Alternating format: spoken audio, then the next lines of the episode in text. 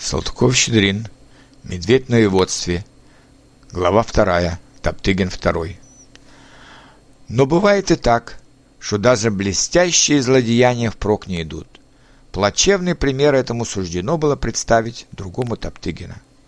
В то самое время, когда, когда Топтыгин первый отличался своей трущобе, в другую такую же трущобу послал Лев другого воеводу, тоже майора и тоже Топтыгина – этот был умнее своего тезки, и, что всего важнее, понимал, что в деле административной репутации от первого шага зависит все будущее администратора.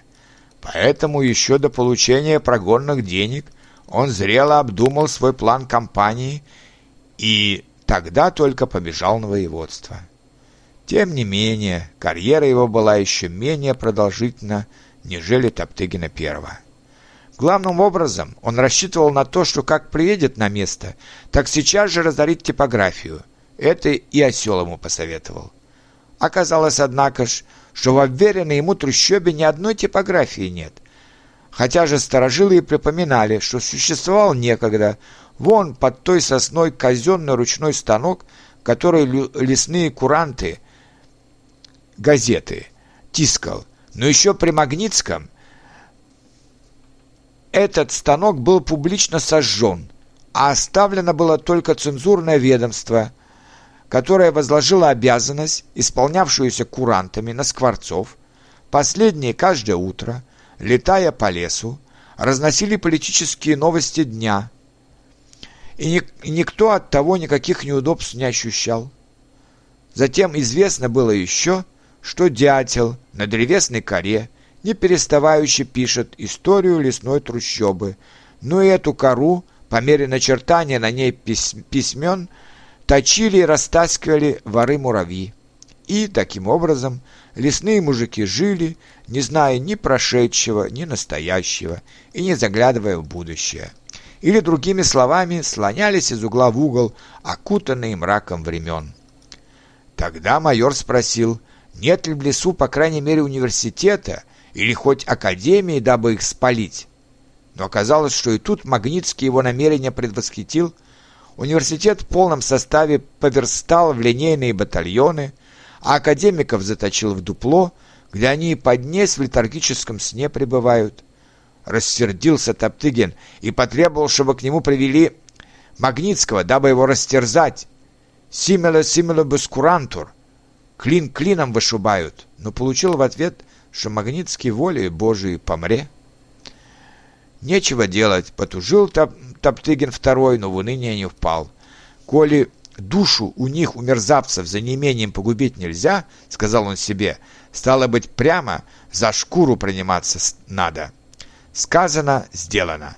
Выбрал он ночку потемнее и забрался во двор к соседнему мужику. По очереди лошадь задрал, корову, свинью, пару овец, и хоть знает негодяй, что уж в лоск мужич, мужичка разорил, а все ему мало кажется. «Постой», — говорит, — «я у тебя двор по бревну раскатаю, навеки тебя с сумой по миру пущу». И, сказавши это, полез на крышу, чтоб злодейство свое выполнить.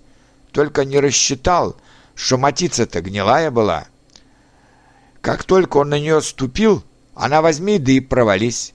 Повис майор на воздухе Видит, что неминучее дело об землю грохнуться, а ему не хочется. Облапил обломок бревна и заревел. Сбежали с нарев мужики, кто с колом, кто с топором, а кто и с рогатиной. Куда ни обернуться, кругом, везде погром. Загородки поломаны, двор раскрыт, в хлевах лужи к, крови стоят, а посреди двора и сам ворок висит. Взорвало мужиков.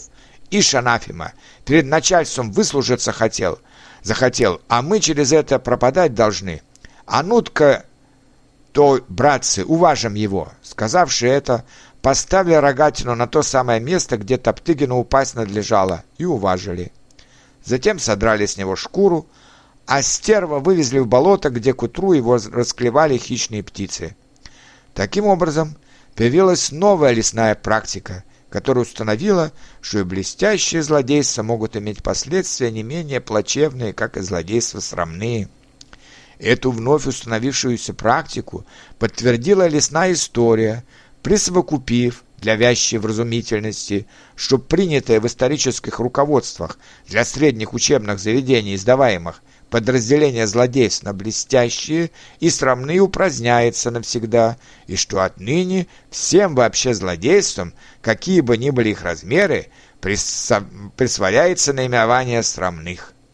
По докладу о сём осла лев собственнолапно на одном нацарапал. О приговоре истории дать знать майору Топтыгину третьему, пускай изворачивается.